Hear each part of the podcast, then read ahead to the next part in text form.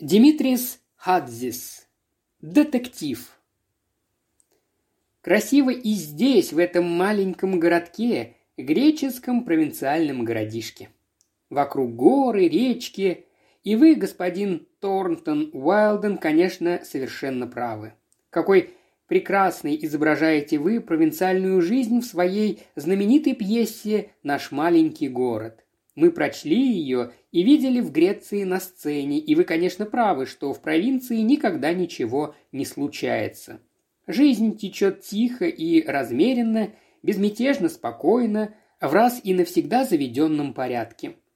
Рано утром приходит молочник, вскоре начинают продавать газеты, в полдень начинаются занятия в школе, и проголодавшиеся ребятишки весело возвращаются домой. Вечером девушки выходят на прогулку, матери, бабушки, тетки, сидя у окна или на балконе, заставленном цветочными горшками, вышивают, предаются воспоминаниям. Мужчины заняты серьезными делами. Иногда кто-нибудь умирает, такое несчастье. Мы все отправляемся на кладбище, но там тоже ничего не исчезает бесследно. Они являются туда, стоят рядом с нами, совсем как живые, души наших возлюбленных покойников – а если идет дождь, то и они прячутся под наши зонты, чтобы не промокнуть, и беседуют с нами так рассудительно, так благоразумно, сначала о наших делах, потом о наших дочерях, которые уже выросли, повзрослели, невесты на выданье. И больше ничего не случается. Ни там у вас, в вашем прославленном маленьком городке, ни здесь у нас, в нашем бедном захолустье. В один прекрасный день нашу безмятежно спокойную и размеренную жизнь несколько нарушило исчезновение туда-сюдаса. Ничего серьезного не произошло, просто лавочники с нашей единственной торговой улицы на базаре, которые всегда видели его там, как только на часах муниципалитета било девять, не увидев его в то утро, стали спрашивать, что могло случиться. Решив, что он заболел, они послали мальчишку в подвальчик, где ютился туда-сюда-сос. Там его не оказалось, они недоумевали, а в полдень, когда прошел по базару полицейский, младший лейтенант жандармерии, старше его по чину не было никого в нашем городишке. На всякий случай сообщили ему. Дознание показало, что туда-сюда сос вовсе не приходил ночевать к себе в подвал. Тогда произвели тщательное следствие – но и оно дало ничтожные результаты. Накануне вечером туда-сюда сос до 11 часов сидел в своем излюбленном винном погребке на северной окраине города и, как всегда, преспокойно пропивал свою дневную выручку. Как всегда пьяный и, как всегда, тихий, он смиренно попрощался и ушел, как всегда, один. Здесь следы его теряются, дело становится темным и запутанным. Одинокий пожилой человек, тихий, мирный и молчаливый, не отличавшийся никакими странностями, в здравом уме и полной памяти, он в течение многих лет выполнял на базаре мелкие поручения. Тотчас прибегал помочь, куда бы его ни позвали, относил покупки, куда бы его ни послали, и вскоре возвращался на свое место. Оттого и пристало к нему прозвище, настолько вытеснившее настоящее имя, совсем забытое, никому уже неизвестное, что он стал для всех туда-сюда сос. Его заработка хватало на то, чтобы съесть в обед тарелку супа в харчевне на базаре и выпить вечером в винном погребке, всегда в одном и том же. Ровно в одиннадцать, еле держась на ногах, он уходил и отсыпался в своем подвальчике. Утром в обычный час был уже на базаре. Итак, куда он мог деваться? Уехать из нашего города но зачем уезжать потихоньку? Ограбил, убил кого-нибудь? Это бы раскрылось. Умереть? Но куда он пошел бы умирать-то? Невозможно было понять, что случилось. И только когда прошла горячка, ребятишки на северной окраине города обнаружили, что случилось с туда-сюда сосом. Там, в том квартале, где был его винный погребок, в нескольких шагах от него начиналась мощенная плитами площадь с колодцем посередине. Колодец высох, им уже не пользовались, и так как дети из этого квартала целыми днями играли на площади, его прикрыли деревянным щитом, плотно пригнав его к низкому основанию. чтобы ребятишки не свалились в колодец и не произошли те драматические события, о которых мы читаем в «Женщине-убийце» и других рассказах нашего Пападиамантиса. Примечание. Александрос Пападиамантис, 1851-1911 годы жизни. Известный писатель, один из основоположников новогреческой литературы. Итак, дети заметили, что деревянный щиток, успевший уже прогнить, сломан. Они не придали этому значения, но через несколько дней из колодца стало распространяться нестерпимое зловоние, и они то и дело заглядывали туда. Увидев, что дети все время нагибаются над колодцем, взрослые, подойдя к нему, обнаружили, что щиток сломан, и тоже почувствовали зловоние. Тут-то все и открылось. В колодце находился туда-сюда сос. Опять поднялся переполох, еще больше, чем прежде. Из окружного центра приехали прокурор, судья, врач, приехал и начальник жандармерии. Снова началось следствие. Оно тянулось много дней и не пошло дальше того, на чем остановился наш полицейский. Самоубийство исключалось всеми. Если бы туда-сюда Сос хотел покончить с собой, то, очевидно, выбрал бы не этот колодец, совсем мелкий. А если бы он и хотел каким-нибудь образом в нем утопиться, то прежде чем броситься в воду, он мог бы сначала снять щиток. Не было никакой возможности проламывать его головой, не говоря уж, конечно, о том, что самоубийство – привилегия более высоких слоев общества. Итак, оставалось два объяснения – несчастный случай или преступление. Наш полицейский придерживался первой версии. С давних пор, хорошо зная наш городишко и его обитателей, он мог с полным правом утверждать, что туда-сюда Сос никогда ни с кем не ссорился, ни с кем не враждовал. И это, конечно, не какая-нибудь старая история или месть, или что-нибудь в этом роде. Грабеж. Но что можно было украсть у туда-сюда Соса? А вот простые разумные доводы нашего полицейского. В тот вечер туда-сюда Сос опьянел несколько больше, чем обычно. По дороге домой к себе в подвальчик сбился с пути, споткнулся, ничего не видя в потьмах, и упал на низкий колодец. Проломив тяжестью своего тела гнилой щиток, провалился вниз, и дух из него вон. Что же еще? Но врач совершенно исключал, что причиной смерти могло быть опьянение. Вот ход его мыслей. Если вы падаете в нетрезвом виде в колодец, то летите вниз головой, но у туда-сюда соса не нашли ни одного ушиба на груди, ни одной царапины на лице. Исследование трупа показало, что смертельный ушиб он получил сзади, в затылок. Он ударился затылком, по-видимому, о внутреннюю стенку колодца, а затем упал на дно. Его нашли там, в сидячем положении. Значит, очевидно, кто-то толкнул его в грудь.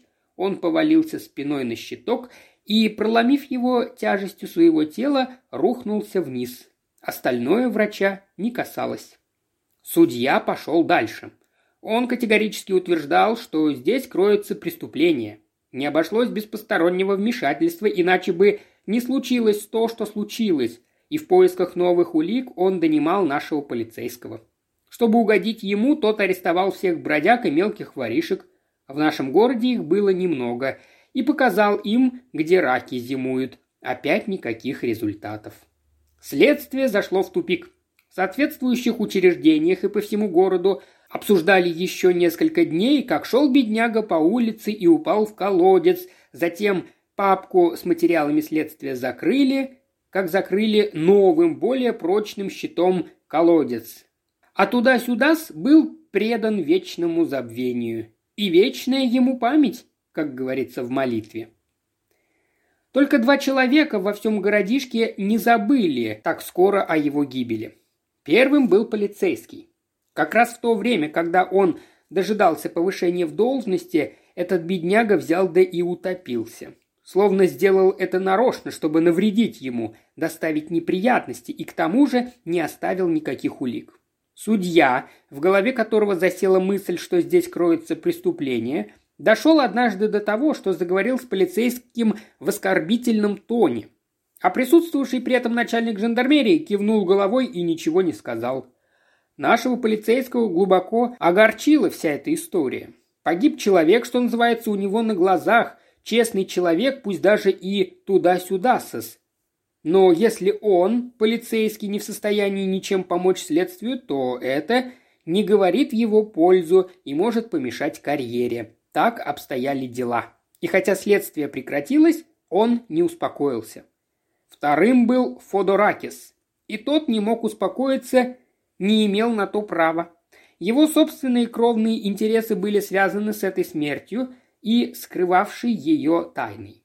Когда все, и полицейские, и прокурор, и следователь, отступили и сдались, явись тогда он, Фодоракис, и докажи, так-то и так, господа, обстояло дело, и открой им глаза, это не только принесло бы ему честь и славу, сразу бы изменилась его жизнь, изменилось бы все. К тому времени прошло уже два года, как Федоракис окончил гимназию. Он окончил ее на отлично, и учителя советовали его отцу отправить юношу в университет, раз он проявляет такие способности. Отец не смог этого сделать, не имел средств, как он утверждал. Но Фодоракис не особенно огорчался. Он получил в гимназии аттестат с отличием и был вполне удовлетворен. Он кичился им и ждал, пока его назначат регистратором в провинциальную канцелярию, как обещал его отцу один из окружных депутатов. Назначение задерживалось. Фодоракис все еще кичился и все еще ждал. У отца его была на базаре лавка, вернее сказать, ловчонка, но он слыл состоятельным человеком среди граждан нашего городишка. И собственный домик был у его отца, а у Фодоракиса был гимназический аттестат. Карьера государственного чиновника была у него в руках. Итак, он поглядывал на девушек свысока, с презрением завидного жениха, который выберет, конечно, лучшую невесту, когда ему вздумается и тогда лопнет от зависти Деспина Димули, ведь отец у нее был из бедных и не имел лавки. Она, конечно, и помышлять не могла о том, чтобы выйти замуж за государственного чиновника. В то же время Фодоракис душой и телом томился по Деспине Димуле и вообще по девушкам, но поглядывал на всех свысока, с презрением будущего регистратора провинциальной канцелярии затем секретаря начальника округа, а затем... Там видно будет. Тем временем его засасывало болото безделья. Фодоракис и не думал, что оно засосет его, хотя прошел год, целый год. Он уже забыл об отличных отметках. Назначение все еще не пришло. Тогда отец отправил его в окружной центр, чтобы Фодоракис сам посмотрел, чем он может заняться. Он поехал и Прожив там несколько месяцев, стал кичиться тем, что получил крещение и что он уже не провинциал, хотя это и был всего-навсего окружной центр. Он получил крещение и как мужчина в городском публичном доме кичился и этим, хотя продолжал томиться душой и телом. Он сдал экзамены в школу телеграфистов, это тоже государственная служба, и кичился тем, что сдал успешно, хотя не прошел по конкурсу и опять остался без места. Больше никакого применения своим способностям Фодоракис не смог найти и вернулся к себе в городок. Но он не чувствовал себя побежденным и нисколько не тревожился. Возомнив себя столичным жителем, Фодоракис завязывал шелковый шарф на шее так, как завязывали его тогда в окружном центре. Всегда носил галстук и считал признаком хорошего тона вынимать беспрестанно носовой платок и, поплевав в него, изящно вытирать губы. А по вечерам, убивая время в кофейне, он читал, кроме газет, свои любимые детективные романы. Приносил их туда и читал до поздней ночи. Сначала он читал их по привычке, сохранившейся у него со школьной скамьи, или скорее для того, чтобы производить впечатление образованного человека, чтобы все в кофейне видели его погруженным в чтение. Затем постепенно он настолько втянулся, что стал находить в этих романах спасение от убожества своей собственной жизни. По ночам в одиночестве он мечтал, что сам совершит какой-нибудь подвиг, как те, о ком он читал, проявит доблесть и удивит всех, расправится с бандой злоумышленников, угрожающих его городу, спасет человека из рук бандитов. И тогда об этом узнает Деспина. Об этом узнают и прочие и поспешат, конечно, предоставить ему хорошее, очень хорошее место регистратора. Но чтобы внести ясность, я не вправе умолчать о том, что все это не являлось для Федоракиса страстью, целиком его поглотившей, то есть болезненным бредом мистика или фантазера. Федоракис был совершенно здоров. Чуть-чуть лжи нужно было лишь для того, чтобы вечером успокоить его сердце. Немного мечты, совсем безобидный. Не вправе я умолчать и о том, что в этих мечтах – о подвигах на полицейском поприще была не только жажда вознаграждения и всеобщего признания, но и любовь, стремление к добру. Не слишком много, тоже в меру. Как раз столько, чтобы поддерживать и питать мысль о превосходстве своей личности. Фодоракису хотелось быть не таким, как все. Еще через год отцу стало тошно смотреть, как сын бьет баклуши, проводит в безделье день за днем и он встревожился. В городе была типография, принадлежавшая проксителю по прозвищу Жаба, страстному голубятнику и неутомимому хвостуну, распространявшемуся о своих победах на поприще гомосексуализма, а вообще-то добрейшему и почтеннейшему человеку, торжественно именуемому проксителем, а в просторечии жабой. В типографии у него имелись траурные рамки для извещений о смерти, которые вывешивали на двери и телеграфные столбы, немного красивого шрифта с позолотой для объявлений о счастливых браках, две-три кассы строчных букв, несколько ящиков заглавными, маленькая ручная печатная машина и допотопная ножная Виктория. Отец Федоракиса пошел к проксителю поговорить с ним. Он сказал ему, что не верит в назначение сына на место регистратора и что ловчонка не может прокормить их обоих. Они обстоятельно потолковали обо всем и пришли к обоюдному согласию. Пусть Фодоракис подучится пока типографскому делу, а там у проксителя были свои планы. Ему уже порядком надоела эта работа, он выбился из сил, он передаст со временем типографию парню, чтобы тот жил как люди и преуспевал. Старик-отец обрадовался. Он сказал тогда Фодоракису, что надо чем-нибудь заняться хотя бы временно, пока не выяснится с этим назначением, нельзя же бить баклуши. Так Фодоракис начал ходить в типографию. Сначала он ходил только после обеда и работал, никогда не расставаясь с пиджаком и галстуком, чтобы все сразу же видели, что он не рабочий, не какой-нибудь поденщик, а лишь помогает проксителю. Так от нечего делать, ведь и в типографии работа умственная, пока не получит место государственного чиновника. Это единственное, что ему подходит. Если он сидел за столиком у окна так, что его видели с улицы, и правил корректуру, он был почти счастлив. Затем он стал ходить в типографию и по утрам, снимал иногда галстук, наконец стал снимать и пиджак. Прокситель положил ему жалование. Тут успокоился и старик-отец. Сам Фодоракис не мирился со своей участью, не хотел быть рабочим, но и не отказывался от места с тем, чтобы попытаться изменить свою жизнь. Он выжидал, лелеял мысль о превосходстве своей личности, и мечтал о должности регистратора, о выдвижении и всеобщем признании. Время от времени возобновлялись хлопоты о месте, иногда казалось, что дело идет на лад. Приходило письмо из Афин, подтверждавшее обещание, приближались выборы, разгорался огонь надежды. Между тем подвиги на полицейском поприще не выходили у Фодоракиса по вечерам из головы, и здесь не угасал огонь. Мечты не доставляли ему прежней радости и стали другими. Исчезла любовь, исчезло то робкое стремление к добру, о котором мы говорили. Сочиняемые им фантастические истории прежде кончались тем, что он просто спасал девушку, а теперь она должна была в конце концов выйти за него замуж и подарить ему свою красоту и большое приданное, то есть счастье. А если речь шла о старике, то он спасал богатого старика, конце концов усыновившего Фодоракиса. Гибель туда-сюдаса потрясла его. А в засасывающем Фодоракиса болоте тайна этой гибели казалась веткой, склонившейся над ним, чтобы он ухватился, вцепился в нее. И он вцепился в нее со всей страстью безнадежного отчаяния. Здесь был выход. Какой выход? Об этом он не думал и не хотел думать. Вечерком в типографию заходил иногда полицейский и пил с проксителем кофе.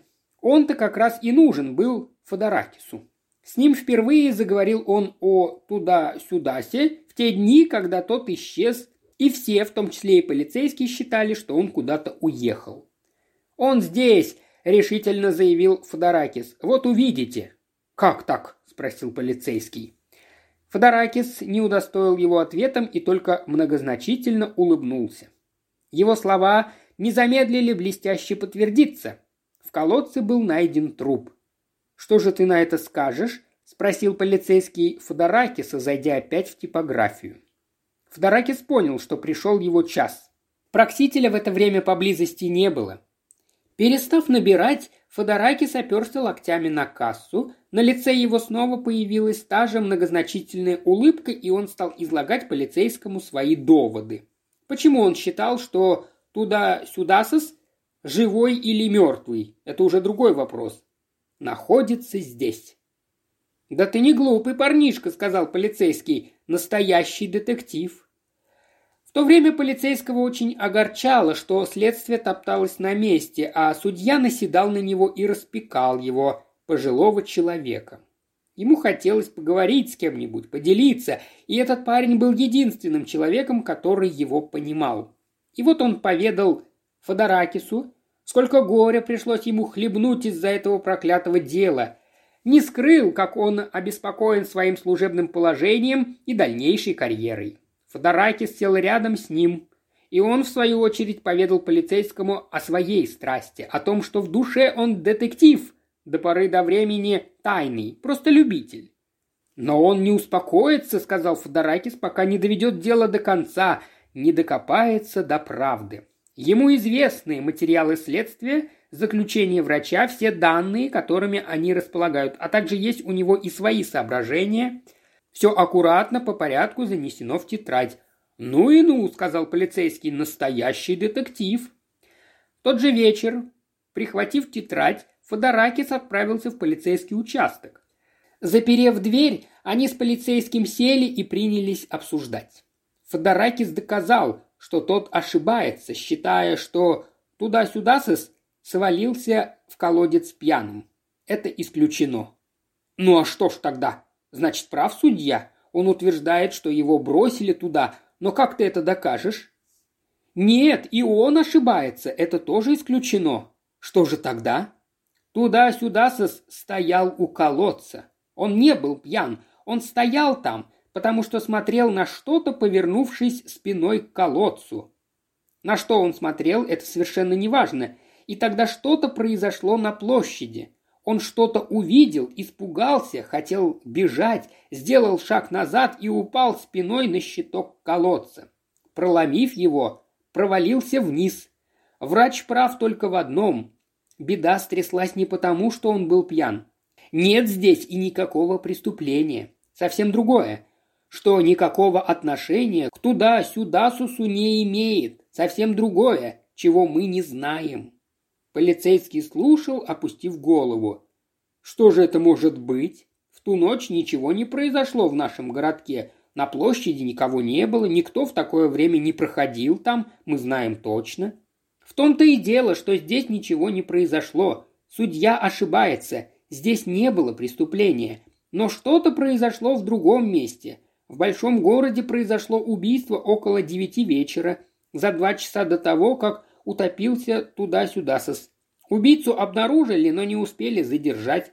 Он тут же скрылся из города. Пешком до нашего городка как раз два часа. То есть именно в это время туда-сюда сос стоял у колодца тот же вечер, часов в десять, произошло мелкое ограбление на шоссе километрах в пяти отсюда. Обокрали частную машину, преступников не задержали. Вот что произошло в ту ночь. Пожалуйста. А какая связь между этими происшествиями? Пока еще я точно не знаю. И убийца, и те, кто ограбил машину, скорее всего, побывали в нашем городе. Как раз в то время, около одиннадцати. С одним из этих двух происшествий связана смерть туда-сюда соса, его гибель. Как именно, я не знаю, но я докопаюсь. Когда-нибудь. Со временем я докопаюсь. И тут полицейский не сказал Федоракису, что это будет, конечно, иметь очень большое значение, но ему-то самому совершенно безразлично, что произойдет когда-нибудь со временем. Ему нужно докопаться сейчас, а сейчас соображения Федоракиса ничего не давали. Однако полицейский признал, что в этом парне сидит сам черт, ведь весь его домысел разумно построен на материале следствия. В свете более серьезного и значительного дела гибель туда-сюда соса уже была не какой-то необъяснимой тайной, а просто загадкой, вопросом, который следовало разрешить в том серьезном деле, нити которого терялись за пределами нашего городишка. Они закрыли тетрадь. Полицейский тепло, с искренней симпатией пожал Федоракису руку. «Ты докопаешься», — сказал он. «У тебя, Федоракис, есть голова на плечах. Составь-ка мне донесение, пусть лежит там, в архиве. Кто знает, что еще будет». Через несколько дней Фодоракис отдал ему донесение. Полицейский спрятал его в архив.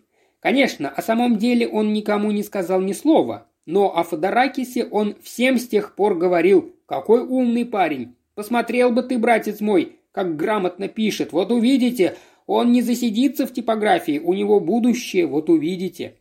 С тех пор Фодоракис приобрел некоторую известность, и его прозвали детектив Фодоракис – детектив. Его это нисколько не удивило. Теперь он мог гордиться, его тайное донесение находилось уже в полиции, дожидаясь продолжения, которое, по его мнению, не замедлит последовать. И он мог также радоваться, что все признали его исключительные способности, что полицейский его восхваляет, и он, конечно, не засидится подручным у проксителя. Назначение на место регистратора так и не приходило. Отец Фодоракиса умер, перестала существовать маленькая лавка на базаре, благодаря которой его и считали состоятельным человеком. Потом Диспина вышла за кого-то замуж. Полицейский получил, наконец, повышение и уехал из городка. Фодоракис лишился надежного свидетеля своих исключительных способностей. Но и тогда он не счел, что все кончено ни от чего не отступился. Ни от той тайны, что ждала разгадки в полицейском архиве, ни от прочего. Он все еще верил, что у него два огромных крыла, из-за несправедливости судьбы они были опущены, но когда-нибудь он их расправит. И каждое утро Фодоракис складывал свои крылья под потертым пальто и шел в типографию быстрым шагом, словно это был путь, который он спешил пройти, миновать, покончить с ним, Шел сегодня в последний раз.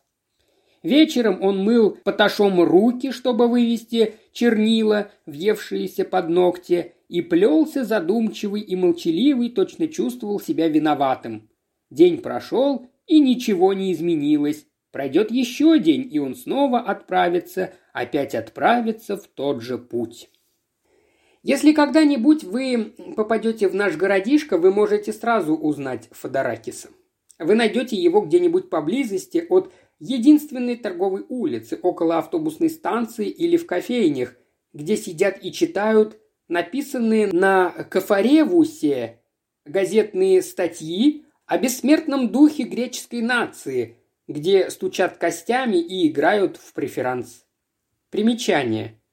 Кафаревус – искусственное приближение новогреческого языка к древнегреческому. Вы тотчас узнаете его. Сын мелкого лавочника, он стал рабочим и не хочет с этим примириться. Это Федоракис с гимназистским аттестатом в кармане, не получивший место регистратора. Это безвестный детектив, совершивший много подвигов, но все еще не открывший страшную тайну. Как случилось, что утонул в колодце мирный человек без имени, а только с прозвищем? Дело серьезное, значительное, и следы его теряются за пределами нашего городишка. С тех пор прошли годы, пятнадцать лет. Миновала война, были в Греции и другие события, прошли и они. Фодоракис не примкнул ни к левым, ни к правым, сохранял независимость. Он все еще в типографии, она уже не принадлежит проксителю – Прежде чем продать ее, он сказал Фодоракису, что они с его отцом строили планы передать дело ему.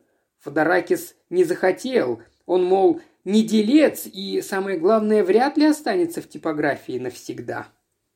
Ее новые хозяева представления не имели о том, что Фодоракис чуть не стал ее владельцем. Дело разрослось, а он по-прежнему там и трудится наравне с другими рабочими. И наш маленький город разросся за это время. Старый винный погребок, куда заходил туда-сюда, снесли, и там высится трехэтажное здание из цемента и бетона, городская гостиница. На маленькой площади сняли плиты и залили ее асфальтом. Исчез бесследно колодец, там теперь несколько деревьев – успевших уже разрастись, и две трети скамейки, зеленый островок в центре площади. Из старых построек на этой площади остался только домик Диспины, ее отчий дом, и он стоит до сих пор, а она после замужества продолжает там жить. Вот уже 15 лет, как Фодоракис не проходил по площади.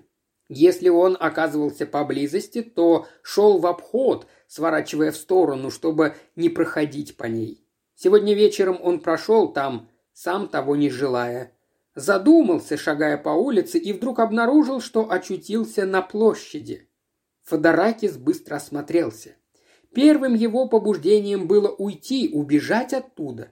Уже поздно, за полночь, городок спит, нет никого на улицах, дом Диспины заперт. К чему прятаться?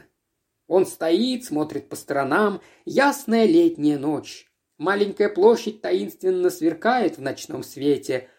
Он отступает назад к зеленому островку и стоит под деревьями. Все молчит, все застыло. Ему кажется, что это сон. Здесь, словно в театре, дома вокруг не настоящие, декорации, намалеванные красной и синей краской. Дом Диспины прямо перед ним. Налево, там, где теперь трехэтажное здание – находился винный погребок, куда заходил туда-сюда сос. Плиты в такие ночи, наверное, прежде белели и сверкали, как мраморные, как в дворце. Все словно в театре, и тишина, а вот-вот начнется представление. И вот, туда-сюда сос выходит из своего винного погребка. В такую ночь он упал в колодец. Это записано в тетради. И тогда было полнолуние, сияла круглая луна, настоящая иллюминация. В одиннадцать часов, как всегда. Пьяный, как всегда, ни чуточки больше. Идет, петляя, покачивается на ходу и кажется очень доволен. Проходит по площади, вот он у колодца. Колодец был здесь, именно здесь, где стоит сейчас Федоракис под этой скамейкой. Туда-сюда сос остановился тогда там, у колодца, полюбовался волшебством ночи. На этом обрывалась запись в тетради Фодоракиса. Опять видение. В тиши ночи быстрые легкие шаги. Они все приближаются. Дробный гулкий стук по тротуару. Женщина. Это Диспина Димули. Как раз двадцать минут двенадцатого она возвращалась с тетушкиных именин. Двадцать минут двенадцатого, он помнит это прекрасно. Еще одна запись в тетради. На допрос Диспину не вызвали, не знали, что она видела, как туда-сюда сос стоял у колодца. Но Фодоракису она потом сказала, и он внес это тоже в тетрадь, но не придал значения, не думал тогда, что это имеет связь с делом, ему и в голову не пришло, что это могло иметь связь. «Я увидела тень, кто-то стоял у колодца», — сказала ему тогда Диспина. «Я решила, что это ты». «Нет, это был не он. А почему это был не ты? Я любила тебя, и ты это знал. Меня ничуть не огорчало, что ты не получил место регистратора. Я была бедна. Запись обрывается. Это туда-сюда сос стоял там у колодца такую же волшебную ночь, как сегодня. Стоял, слышал приближавшиеся шаги. Остался там, чтобы увидеть женщину. Вскоре она появилась в углу сцены прошла перед домами, высокая, стройная. Такая была тогда Диспина, словно видение в лунном свете. Она вошла в дом. На верхнем этаже справа, в комнате, где она спала, засветилось окно. Тень девушки мелькала в комнате. Несколько раз падала на окно. Туда-сюда сос все стоял, стоял и радовался, когда видел эту тень, ждал, чтобы она снова упала на окно. Фодоракис улыбнулся. Вот в чем была связь, вот почему туда-сюда сос стоял там. Вот на что смотрел. Опять запись в тетради. «Я погасила свет», — рассказывала Диспина, и выглянула из-за занавески осторожно, чтобы никто меня не заметил. Он все еще был там, стоял, никуда не уходил. Я выглянула еще раз. Мне хотелось, чтобы это был ты. На этом закончилась запись 15 лет назад. На этом кончилась, оборвалась и жизнь Фодоракиса. Он смотрит по сторонам, видения растаяли в холодном лунном свете. Все вокруг стало совершенно чужим. Представление кончилось, исчезли декорации, плиты, мраморный дворец. Здесь нет ни души. Нет уже света в том окне, и незачем ему стоять и дожидаться, чтобы промелькнула тень. У него вырывается глухое сдавленное рыдание, сдерживаемое пятнадцать лет. Он шептал «Диспина». Закрыв лицо руками, отворачивается, тяжело опускается на скамейку, чтобы выплакаться. Сиденье скрипит под его тяжестью, и вдруг Фодоракис вскакивает, потрясенный, растерянный. Он забывает о своем горе. Рыдания замирают у него в груди, не успев вырваться. Мысль начинает работать необыкновенно четко. Он мгновенно переносится в прошлое, снова и снова возвращается к прошлому. Потом мысль останавливается, точно механизм, настроенный на скрип скамейки. А дальше, дальше уже нет ничего. Так было дело. Так было дело и тогда. Так и тот закрыл лицо руками, когда в окне погас свет, сделал шаг назад, чтобы сесть, чтобы выплакаться. Скамейки не было, был гнилой щиток. Туда-сюда соспровалился в колодец. Здесь нет никакой тайны, преступления, нитей, теряющихся вдалеке, убийц, грабителей. Нет никакого торжества правосудия. Дело так и будет лежать в архиве, нет никакой славы. Хотя Фодоракис и раскрыл тайну. Потерянная молодость, загубленная жизнь и обманутые мечты, в которые, теперь он это знает, он никогда не верил – Фодоракис снова опускается на скамейку, закрывает лицо руками и дает теперь волю слезам, плачет беззвучно, горько, окончательно смирившись. На площади раздаются медленные тяжелые шаги. Фодоракис испуганно вздрагивает. Ему кажется, что это идет туда-сюда сос. Он поднимает голову. Это полицейский возвращается с ночного дежурства. Он знать не знает об исключительных способностях Фодоракиса. Остановившись, полицейский смотрит и сразу узнает его. Это чудак-наборщик Фодоракис по прозвищу Детектив. Полицейскому не кажется странным или опасным, что тот сидит на скамейке, и он идет дальше своим путем. К тому же нет больше колодца, и ему, подобно его предшественнику, нечего опасаться неприятностей с такими вот неудачниками, которых в такие вот ночи – одолевает грусть, и они садятся там, где стоят, и плачут. Конечно, и у вас тоже, господин Торнтон Уайлдер, и в нашем захолустье. Но в такой поздний час мы, Диспина, вы и я, погасив свет, закрыли уже окно и не видим их, не слышим, как они тяжело опускаются на скамейку, а иной раз летят в объятия смерти.